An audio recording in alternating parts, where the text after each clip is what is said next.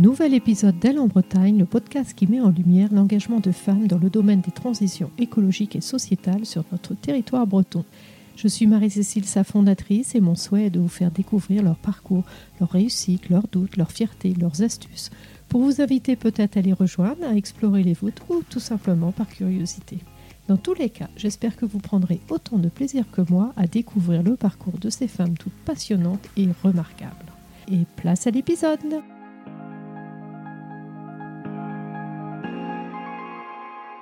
Bonjour Enora, je suis ravie de te recevoir dans un épisode d'Elle en Bretagne. Nous sommes en direct du salon Femmes avant toutes, salon duquel tu es la marraine pour la deuxième édition. Donc euh, merci d'avoir accepté cet enregistrement. Mais je t'en prie.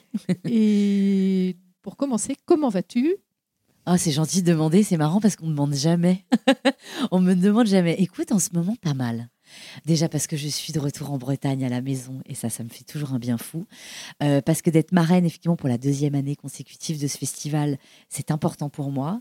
Puis je constate en fait, euh, et, tu étais là avec moi pour partager euh, quelques conférences et tables rondes, qu'il y a encore du boulot. Hein. On a encore beaucoup à faire dans ce monde quand même malheureusement encore trop régi par les hommes. Mais je vais plutôt bien. Eh ben écoute, c'est super. En effet, tu es bretonne. Raconte-nous un petit peu ton enfance, ta jeunesse, justement, sans doute en Bretagne. Alors, elle est tellement joyeuse. Moi, je suis née à Morlaix, mais juste née, en fait, parce que mes parents, très rapidement après, sont arrivés à. Alors, ils ont fait un bref passage par Carré, mais après, on est arrivés et se sont établis à Concarneau. Donc, je suis vraiment concarnoise totale. J'y ai grandi jusqu'à, malheureusement, on m'a arraché à ma Bretagne vers l'adolescence, vers 15 ans, où là, j'ai dû suivre mes parents et aller en région parisienne. Mais toute ma famille est bretonne entre Quimper et Concarneau. Euh, il y en a aussi un peu à Dinard. Enfin, on est vraiment breton-breton. Enfin, Enora, d'ailleurs, euh, le prénom ne, triche pas. Et j'ai eu une enfance très joyeuse, euh, remplie d'amour très privilégiée. Euh, dans une, j'ai des souvenirs très émus à l'école du Rouze à Concarneau, où j'y ai gardé d'ailleurs des amis. J'ai toujours des amis d'enfance euh, de cette époque-là, tu imagines oh. Des amis donc de presque 40 ans. Et donc Concarneau, je connais par cœur. Chaque endroit me m'évoque un souvenir euh, tendre et m'évoque surtout mes grands-parents, voilà, qui étaient d'ici, de okay. Donc, euh, en effet, sans doute un déchirement de se retrouver en plus en région parisienne, alors que Concarneau, c'est l'ouverture sur la mer, c'est une chouette petite ville avec beaucoup de caractère. Ça a dû être un déchirement pour après, euh, notamment en plus à l'âge de l'adolescence, mm. qu'on sait que c'est jamais euh, un âge facile. Comment tu l'as vécu et après, comment tout s'est enchaîné dans ton parcours? Ça a été effectivement horrible. c'est vraiment la pire période, je crois, pour déraciner un enfant, parce qu'on est encore des enfants. Mais ça a été je crois que le plus dur, ça a été de voir le déchirement que ça a causé à mes parents, en fait, parce que mes parents, ils sont allés un peu pour des raisons, enfin, ils sont allés pour des raisons professionnelles, donc n'ont pas eu le choix. Et c'est la seule fois, pour, pour te dire, où j'ai vu mon père pleurer, d'ailleurs. Moi, on est, on est très, très bretonnant, c'est-à-dire qu'on est vraiment très attaché à, la Bretagne. Mes parents euh, parlent breton, enfin, je veux dire, c'est vraiment, c'est très, très fort chez nous. En fait, on a perdu nos repères, en plus, euh, il y a une douceur de vivre ici qui n'est évidemment pas en région parisienne. Et par rapport justement après à ta vie parisienne, j'imagine que tu as passé ton bac en région parisienne et ensuite. Euh, alors ensuite j'ai fait, euh, alors j'ai essayé de faire du droit, mais ça a été un échec. Hein. Donc moi j'ai fait du théâtre très rapidement. J'ai fait une école qui s'appelle les Cours Simon, qui est une grande école de théâtre à Paris. Donc ça a été ma formation. J'ai continué à faire du théâtre pendant les premières années professionnelles, ça marchait bien. Et puis j'ai été un peu rattrapée par l'envie de gagner un peu plus de sous. Et je sais pas, ça s'est fait un peu par accident, mais j'ai fait de la radio et de la télé. Et ça, cette vie-là, elle m'a happée pendant plus de 10 ans, presque 15. Et j'en ai eu marre. Et maintenant, je redeviens comédienne. Je reviens à mes premières amours euh, et aussi productrice euh, par ailleurs dans la télé. Mais, c'est ce qui occupe le plus, clair de mon temps. Là, c'est à nouveau la, scène et, le cinéma. Mais mais il y a eu voilà cette parenthèse de télé. Euh, qui était un peu accidentelle. Alors, je sais que tu as commencé par la radio, sur Radio Nova. Absolument, tout à fait, ouais. Et comment on passe de Radio Nova à l'émission euh, Voilà. tu m'étonnes. malgré tout, au début, euh, l'émission était sur France 4. Oui, oui, elle était sur France 4. Oui, ouais, non, mais le passage est un peu, j'avoue, tu as raison, c'est un peu un grand écart. Mais en fait, moi, je connaissais Cyril Hanouna depuis très longtemps, amicalement. Il était euh, fort sympathique, il l'est toujours d'ailleurs, mais il a créé cette émission et au bout de trois semaines, il m'a dit j'ai besoin d'une fille qui va jouer le rôle de la cousine insolente et qui aime pas tellement la télé. Ça tombait bien Moi, j'aimais pas la télé. Je viens pas, d'une famille qui ne regarde pas la télé. Euh, le rôle m'a plu, donc j'ai vraiment j'ai sauté sur l'occasion. Et ça a quand même été sur les sept ans où je suis restée à Touche pas à mon poste, il y a eu vraiment cinq ans euh, très joyeux. quoi. Après, les, les dernières années, c'était plus compliqué parce que j'étais moins en phase avec ce que je faisais et l'émission commençait à changer et je m'y retrouvais moins. Et puis je m'auto-soulais un peu, mais il y a eu quand même des, années euh, hyper marrantes, quoi. Oui, parce qu'au début, le principe de l'émission, c'est qu'ils souhaitaient faire l'équivalent d'un dîner en famille avec un petit peu tous les représentants, que ce soit l'oncle, la petite cousine, la grand-mère, c'est ça? Exactement, c'est exactement ça. Et, ça, et c'est pour ça que ça a marché, parce que chacun finalement s'y retrouvait, chacune aussi. Et du coup, ce côté très banquet familial, très bon enfant, désacraliser aussi un petit peu le sérieux de notre euh, discours, quoi, parce qu'on parlait aussi quand même un peu des médias et tout, mais d'un coup, d'un coup, ça devenait un peu rigolo, quoi. Et euh, ouais, ouais, ça c'est une idée de génie qu'a eu Cyril. Vraiment, c'était très très chouette. Donc oui, il y a eu Nova, il y a eu, c'est, enfin, c'est marrant, quoi. J'ai vraiment un parcours complètement qui me ressemble parce qu'il est à la fois, euh, il n'a aucun sens. Quand je le regarde, tu vois, avec du recul, je trouve qu'il il est incohérent, mais il est marrant il est comme moi. Ouais, je pense que c'est c'est ton histoire. C'est mon histoire. Et quand on voit aujourd'hui euh, ben, ce que tu fais et puis ce que tu représentes, notamment avec ton, ta mobilisation, voire même ton combat sur l'endométriose, mais euh, respect, quoi. Oh, merci, ça me touche. Mais tu sais, ça n'a pas été toujours ça. Moi, j'ai traversé la vie avec beaucoup d'insouciance. J'étais très, très formatée, moi. Hein. J'ai 43 ans bientôt. Euh, moi, je fais partie d'une génération où j'ai subi beaucoup de sexisme. Il n'y avait pas encore la sororité euh, et la troisième vague de féminisme qu'on traverse et qui est essentielle. Et je me j'avais des, même des comportements, moi, qui n'étaient pas très sorores, qui étaient pas très, euh, euh, qui me mettaient moi-même en danger. je me rendais pas compte vraiment. Et puis j'ai eu un déclic et j'ai commencé à lire des bouquins, à vraiment à me documenter. Et je me suis dit, je crois pas que je sois complètement satisfaite de ma vie de femme. Je crois que je suis en train de subir des choses et je crois que je suis vraiment j'avais un fond, tu sais, d'insatisfaction et de, et, de tristesse. Et j'ai commencé à me déconstruire. Et je me rends compte de toutes les erreurs que j'ai commises. Et je me rends compte aussi de ce que j'ai subi en silence, sans le savoir. Mais vraiment, en faisant partie de ce système très sexiste et patriarcal. Et moi-même, je participais à ce système. Je ne me rendais pas compte. et ce déclic, alors, ça a été progressif ou il y a eu un, un fait je crois Il a été progressif, mais en fait, je crois qu'il a été vraiment... Euh, quand je suis partie de l'émission, euh, je crois que quand on a la tête dans le guidon, on se rend pas bien compte. Je suis partie de l'émission et j'ai vu, et après quelques mois, je dirais six mois, sans avoir regardé aucune émission de télé, euh, vraiment, tu sais, à me remettre dans la, vraie vie, comme on dit, à retourner au théâtre, voir mes amis, euh, bouquiner. Et je me suis revue dans les émissions. J'ai regardé des anciennes prestations. Je me suis dit, mais c'est toi, cette jeune fille-là? Un peu hystérique, très en colère, euh, qui se dénude alors qu'elle a pas, parce que moi je savais qu'à ce moment-là j'avais pas envie de le faire, qui maltraite parfois même d'autres femmes. Je dis c'est ça toi? C'est comme ça que tu as été élevée? Je crois pas. Ah et là ça a été euh, un choc. Une et hop, ça, prise de conscience. Ouais, je me mm. suis dit je peux pas être cette femme-là. Et là où tu as été, mais vraiment, euh, quand je dis respect, mais hyper courageuse, c'est que tu es partie. Alors qu'en général, la télé, on vire plutôt les gens. Ouais, tu as raison. Et ouais, je suis partie. C'était plus possible. Je suffoquais en fait. Tu sais quand tu prends, quand tu commences, enfin c'est vraiment c'est, tu sais c'est il y a aucun, euh, c'est comme dans tous les métiers. Hein. dès que tu vas dans, au bureau, enfin tu vois, parce que mm. moi c'est mon bureau, hein, la boule au ventre avec une envie de crever, euh, partir. Ouais, mais en même temps, tu quittais quand même euh, bah, cette notoriété que tu avais. L'argent, tout. Voilà, hein. voilà. Et, du jour au lendemain, euh, plus rien. Quoi. Tu choisis la vie, à un moment, tu te choisis toi. Hein. On en parlait d'ailleurs ensemble dans un atelier qu'on a partagé tout à l'heure ensemble, c'est qu'il faut se choisir soi à un moment. C'est bah très juste. Tu vois, tu, toi, tu t'es choisi mm. aussi, tu fais ce podcast fabuleux. À un moment, on n'a plus le temps. Mm. Et, euh, et, heureusement, parce que toi aussi, tu as été audacieuse, tu vois. Tu vois l'audace qu'on a eue là, je sais pas si c'est une forme de courage, mais en tout cas, l'audace qu'on a eue, elle est payante. Regarde. Mm. Tu as vu qu'on est contente de faire ce qu'on fait? C'est vrai. Il y a jamais, en fait, on commet jamais d'erreur à être audacieuse. On le regrette jamais. Oui, parce qu'on s'aligne finalement. Si on est audacieux, c'est parce qu'on va vers ce qu'on veut et, qui on est, comme tu l'as dit. Franchement, on ne le regrette jamais. Mm. Jamais, jamais, jamais. On ne regrette jamais. Et toi, alors, euh, il a fallu malgré tout, euh, j'imagine qu'entre le moment où tu as dit stop et tout s'arrête, Et aujourd'hui, donc c'était en 2017, aujourd'hui on est en 2023, donc ça fait déjà six ans. Comment tu as fait les premiers mois? Tu savais que tu allais revenir au théâtre comme comédienne? Non, non, j'ai eu un, j'ai eu un coup de pouce du destin. J'ai eu, euh, moi je suis un, peu croyante, alors je me dis que mes grands-parents ont dû euh, ont, dû me donner un petit coup de pouce parce que les premiers mois, c'était vraiment euh, assez abyssal. Quoi. Je, je j'étais complètement perdue parce que d'un coup, moi qui étais tous les jours à l'antenne, qui avait des, énormément de travail, je me suis retrouvée euh, voilà, sans rien, sans ressources aussi financières parce que j'ai refusé le chèque qu'on m'a proposé. voilà, donc pour, être sûre d'avoir justement une liberté d'expression après, de pouvoir raconter ce que j'avais vécu. donc je suis vraiment partie sans rien et j'ai eu un coup de fil d'un énorme, merveilleux metteur en scène qui s'appelle Alain Sachs, qui a été moliérisé, etc et qui savait que j'étais comédienne avant de faire de la télé, qui m'avait un peu regardé évoluer de loin et qui m'a proposé euh, de jouer la môme crevette dans la Dame de chez Maxime. Donc c'est qui était en plus un rôle dont je rêvais quand j'étais jeune, parce que c'est un des plus beaux rôles du répertoire euh, de théâtre français, c'est la pièce étant de, Georges Feydeau.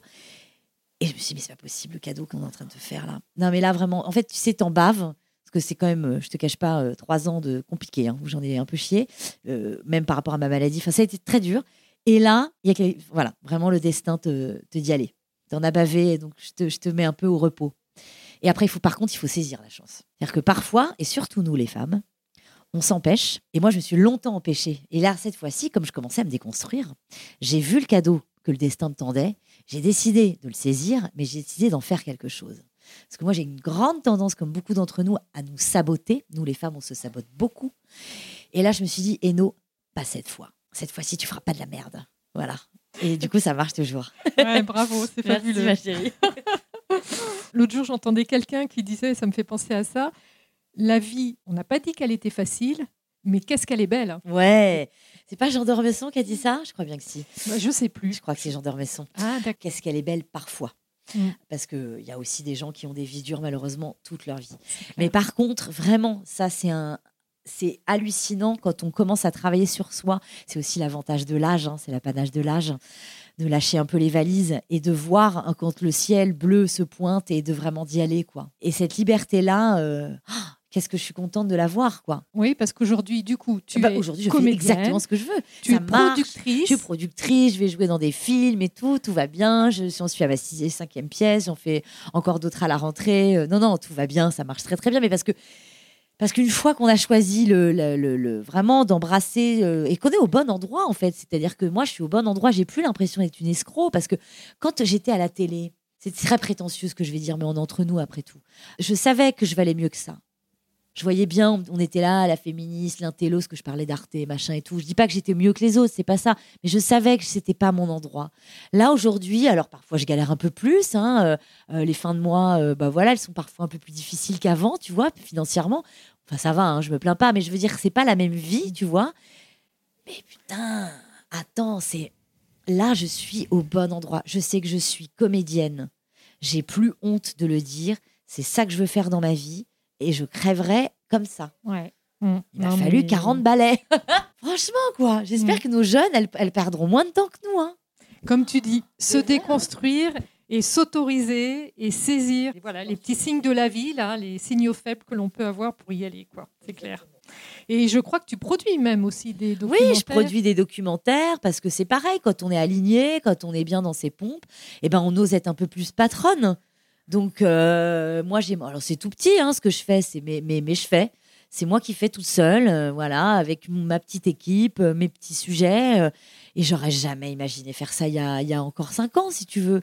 Mais en fait, maintenant, j'ai plus peur de rien, en fait. Mais je crois que tu sais que dans un parcours de femme, ça va parler à toutes les femmes qui nous écoutent, on a traversé tellement de choses compliquées. On a avorté, on a fait des fausses couches, on a eu des déceptions sentimentales, on a été moins payé, on a parfois été battu par nos conjoints, on a été violé. Enfin, je veux dire, on a toutes des parcours de vie terribles, difficiles. On a toutes eu des embûches, plus ou moins graves, mais on en a toutes eu, ça c'est une certitude. Et en fait, je pense qu'on a du coup une capacité à se relever qui est phénoménale. Et je pense que à partir d'un certain moment, plus rien ne peut nous atteindre.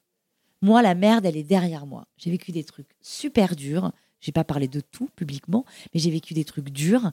Alors je vais te dire un truc, ma chérie, mais là, rien ne peut m'arrêter. Je, je m'autorise tout. Je fais ce que je veux et j'en ai rien à cirer de rien. Et tu me dis ça en me regardant avec Mais des grands yeux. Parce que j'en suis convaincue et que je sais que toi aussi. Et ça me fait penser par rapport au fait, cette résilience qu'ont les femmes. L'autre jour, j'ai vu un reportage Woman avec, euh, voilà, c'est une ouais. Ukrainienne. je- Absolument. Voilà. Et puis avec Yann Arthus Bertrand, et elle témoignait à la fin, et elle disait, elles- elles ont vu 2000 femmes à travers le monde, et ensuite elles ont fait des portraits de certaines. Et Ce qu'elle disait, que c'est 70% d'entre elles avaient subi des violences. Ça paraît fou. Non, mais Donc- les chiffres sont fous. Ouais. Voilà. Une femme sur six, tu sais, rentre dans, dans sa vie sexuelle via une agression. Une femme sur six. Non, mais bon, après, voilà, on, conna- on va pas rabasser- rabâcher les chiffres, mais rien ne change. Mm. Donc, c'est à, c'est à nous de changer. On est d'accord. Ouais, on Ouais. y arrive. Oui, oui, oui, oui, oui. Voilà. Tu parlais tout à l'heure de sororité. Mm. Pour moi, c'est une vraie signification aujourd'hui. Et- complètement, absolument. Moi, je suis très très contente, surtout pour l'avenir. Quoi. Je, je- Alors, il y a des choses qui vont pas hein, aussi. Il y a des, la- le côté les réseaux sociaux, tout ça, on en parle pour nos jeunes, c'est inquiétant. Mais en même temps, euh, on, on le voit encore, on, on le voit toutes les deux ensemble sur ce salon. euh, on, on voit des jeunes. euh, moi, c'est, je suis éblouie, quoi. éblouie par leur conscience, euh, par leur, le- elles déplacent des montagnes que moi j'aurais jamais osé déplacer à leur âge. Euh, Je trouve qu'elles sont hyper structurées, beaucoup plus fortes. Donc, de toute façon, et puis il vaut mieux être optimiste, mais je le suis en tout cas, je le suis. Je trouve que et on a de plus en plus d'alliés hommes. Les hommes nous aident, les hommes, euh, voilà, les salauds seront toujours des salauds, il y en aura toujours.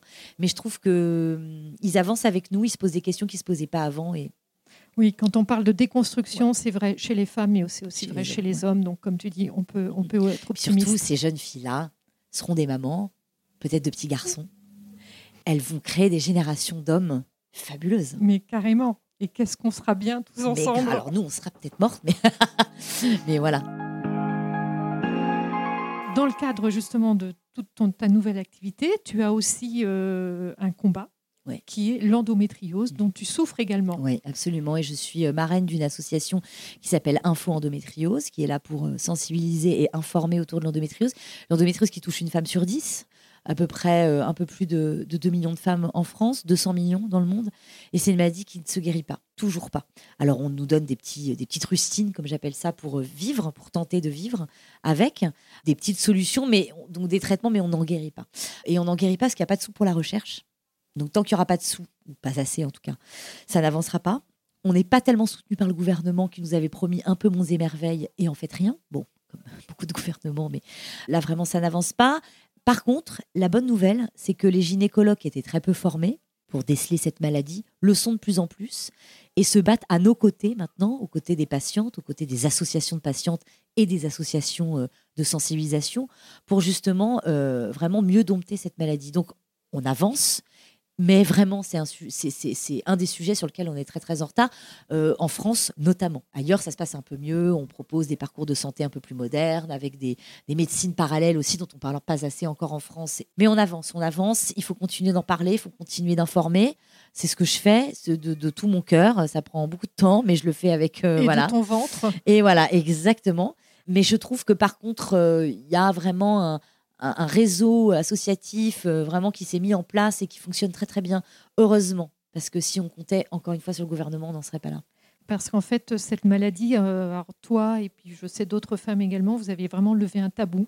Ouais. Parce que cette maladie, c'est une souffrance pour les femmes dont on n'a pas idée finalement, dont on n'avait pas conscience avant. Non, pas du tout. Mais en plus, tu sais, je dis souvent, si c'était une maladie d'homme, on aurait trouvé la solution depuis longtemps. Mais si tu veux, c'est une maladie qui touche les règles. Donc, avoir mal quand on a ses règles, ça paraît normal pour tout le monde. Et sauf que nous, c'est pas avoir mal, c'est s'évanouir.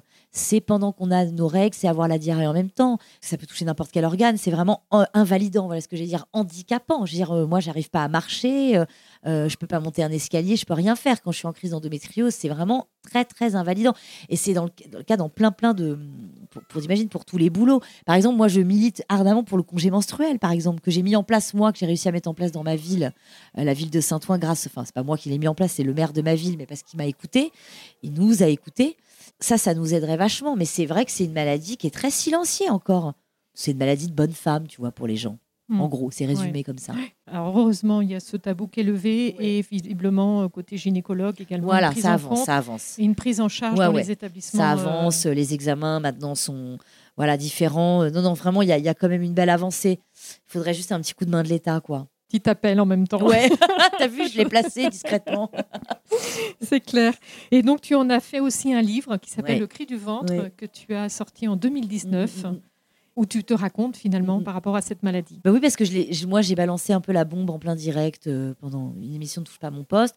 Ça a été reçu évidemment euh, dans une grande indifférence. Mais par contre, quand je suis sortie du plateau, j'ai vu que j'avais reçu des milliers, mais des milliers de mails ou des milliers de messages via les réseaux sociaux de femmes qui étaient également touchées. Et pour cause, une femme sur dix, t'imagines bien.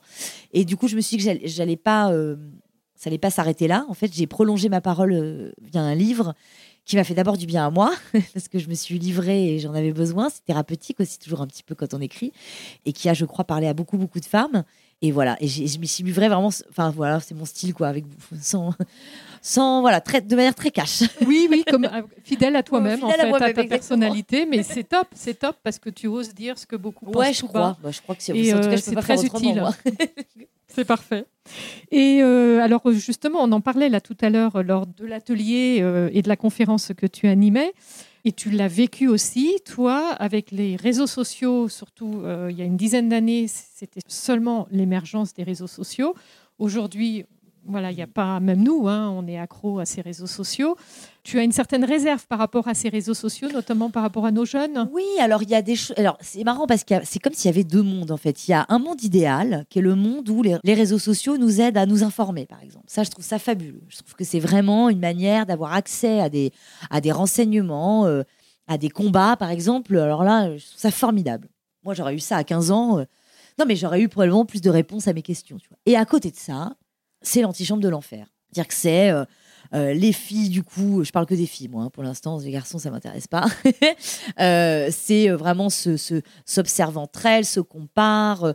euh, c'est la course à la plus sexy, avec des, des rôles modèles.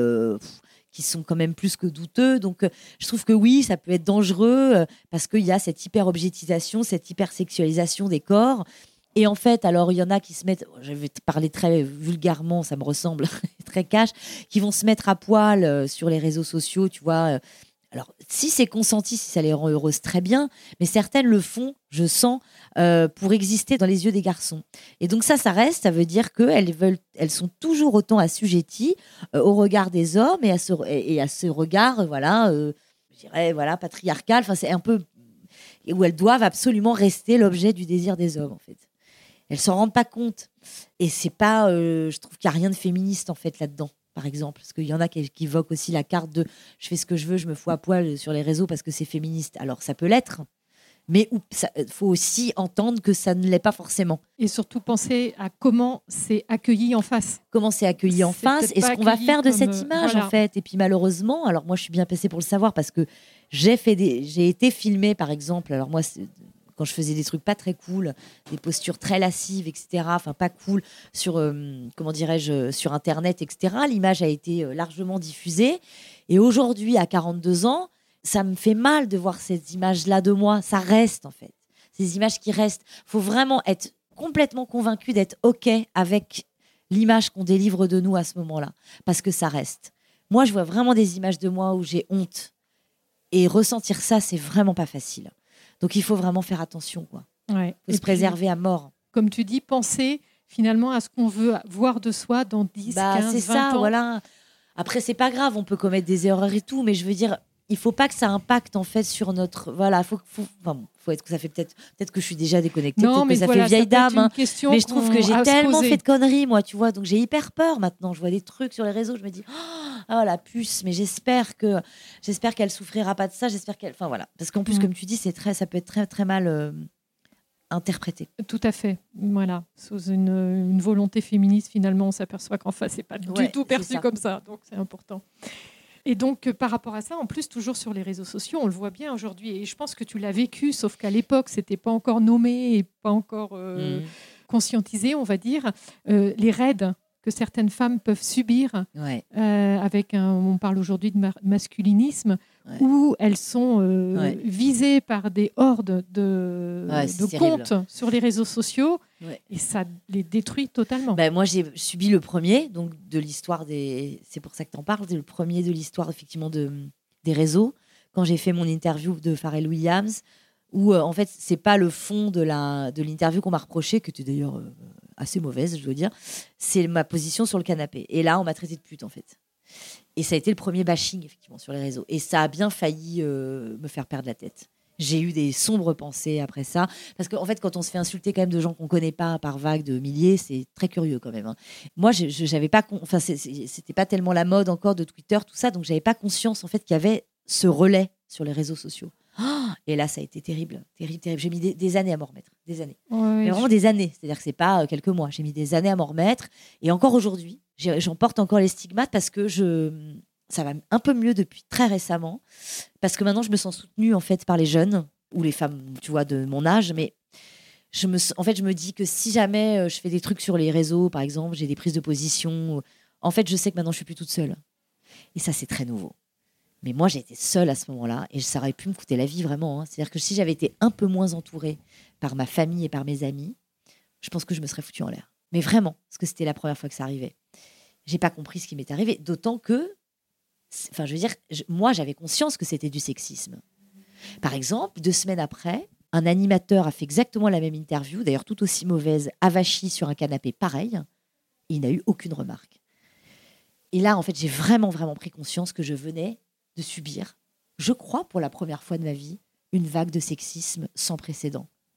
Et que j'ai traversée seule, sans le soutien de personne. Mais oui, parce que c'était nouveau et d'une telle violence. Et je comprends que tu aies pu mettre Ouais. plusieurs années parce que ça te détruit Ça m'a de- dans ton intégrité, dans ta personne. Ça m'a détruite. Une dernière question, Enora. Je sais que tu as un emploi du temps chargé sur ce, sur ce forum. Quel message tu, tu as envie de dire aux femmes qui nous écoutent Moi, j'ai Et envie. aux hommes aussi. Et aux hommes, Voilà. exactement. Bah, j'ai envie de leur dire un peu ce qu'on s'est dit tout à l'heure, c'est-à-dire que hum, il est temps pour nous, les femmes, d'accepter d'avoir de l'audace, d'accepter d'avoir de l'ambition, d'accepter pleinement d'être libre sans regarder euh, derrière soi ou autour de soi. Je pense qu'il est temps pour nous. Il y a la place. C'est possible. Il y a la place parce qu'on est en train de l'apprendre et parce que nos camarades hommes sont en train aussi de nous, la laisser. Donc, euh, je pense qu'il y a des temps très joyeux qui nous attendent, mais il faut vraiment pas hésiter. Voilà, ça paie toujours. Très bien, très bien. Eh bien, écoute, un grand merci. Je- Merci beaucoup. Ouais. C'était très cool de faire ça avec toi. Eh ben, moi aussi, j'ai adoré. Je suis très touchée que tu aies accepté parce que tu as une personnalité. Donc, euh, merci à toi. Bonne continuation sur ce forum. Merci beaucoup. Merci ma puce. Et puis, à, à bientôt.